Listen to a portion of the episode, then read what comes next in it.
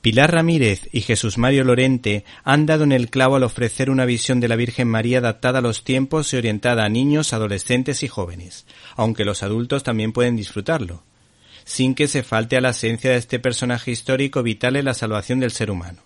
Estos autores combinan reflexiones que salen de la boca de la Virgen María que nos enseñan cómo debe ser la relación de un creyente con la trascendencia, con un lenguaje asequible y con unas ilustraciones simpáticas, dinámicas y modernas que invitan a la meditación o la oración. La obra en cuestión se titula Soy María, una historia contracorriente, de la colección Laude de la editorial cristiana del Vives, que ofrece por ¿Te está gustando este episodio? Hazte fan desde el botón Apoyar del podcast de Nivos.